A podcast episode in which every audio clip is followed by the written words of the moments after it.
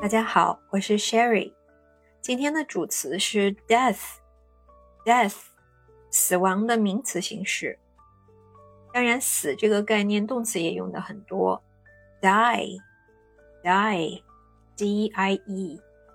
比如说，一个生物体在经历死亡这个过程的时候，会用到 dying，dying，d-y-i-n-g，就是 die 这个动词它的 ing 的形式。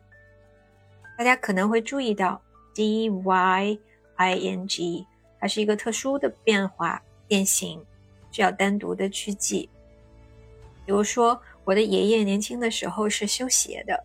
这个行业可以说跟他那个时代相比，或者是跟我父母的时代相比，现在修鞋的师傅很少见到了，有时候要找还挺费劲儿的。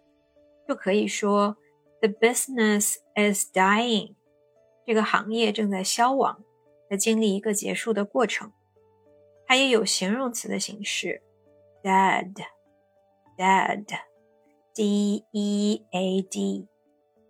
如果说生物体是处于没有生命的状态，它的生命已经结束了，就可以说 "It's dead." It's dead. 在耶鲁大学有一门很受欢迎的课，在它的公开课里面点击率很高，课程的名字就叫 Death. Death. 在国内也出了中文的书，翻译的名字叫死亡哲学。它是哲学系的一门基础课程，所以 death 在哲学里面是一个非常重要的课题，当然也是我们每个人生活里的重要课题。那么，你有没有考虑过死亡这件事情呢？Have you ever thought about death? Have you ever thought about death? 特别是大家都还很年轻。可能会觉得这件事情离自己很遥远。如果考虑过，你会不会对死亡感到恐惧呢？Do you fear death? Do you fear death?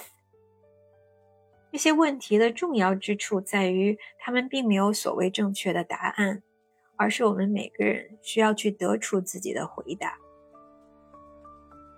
在《阿甘正传》里边，妈妈对阿甘说：“Death。” is just a part of life. Death is just a part of life. 死亡就是生命的一部分。Something we're all destined to do. Something we're all destined to do. 是每个人最终都要经历的，是无法避免的。有人说，克服恐惧的一个重要方法就是直面它。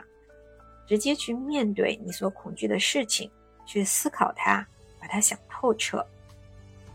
前一段时间，我看了蔡磊先生写的《相信》那本书，看到突如其来的死亡宣告对一个人能够有多大的打击。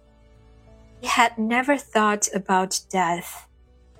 He had never thought about death. 他没有考虑过死亡这件事情，因为。被确诊的时候只有四十一岁，那时候他事业有成，可以说是风华正茂。从他的描述里，我能感受到他的恐惧和不安。He definitely feared his death. He definitely feared his death. We all do. 我们都会这样吧？如果预知自己的死亡，肯定都会痛苦和恐惧的。但是我更深切地被他的坚持和努力所感动，更感受到他直面死亡所展现出来的勇气和力量。有一句话这样说：“Fear not that the life shall come to an end. Fear not that the life shall come to an end.” 不要恐惧生命即将终结，即将结束。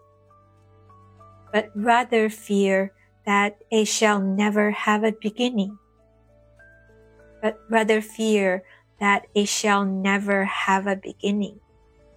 而是说要去看看自己的生命是否真的开始了。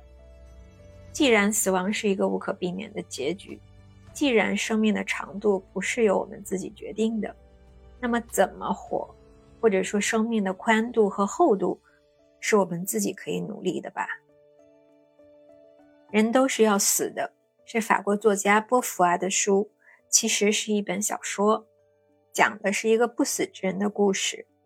像故事中那样，实际上不死的人生会让人失去方向和目的感，而死亡这个确定的终点，会为我们的人生之旅带来某种意义。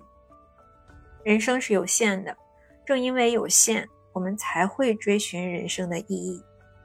很多人也会将自己有限的人生投入到无限的、更大的事业当中去，像雷锋，像蔡磊，像很多有名的和无名的英雄。以上是今天的分享，欢迎大家跟我一起学会单词，收获思考。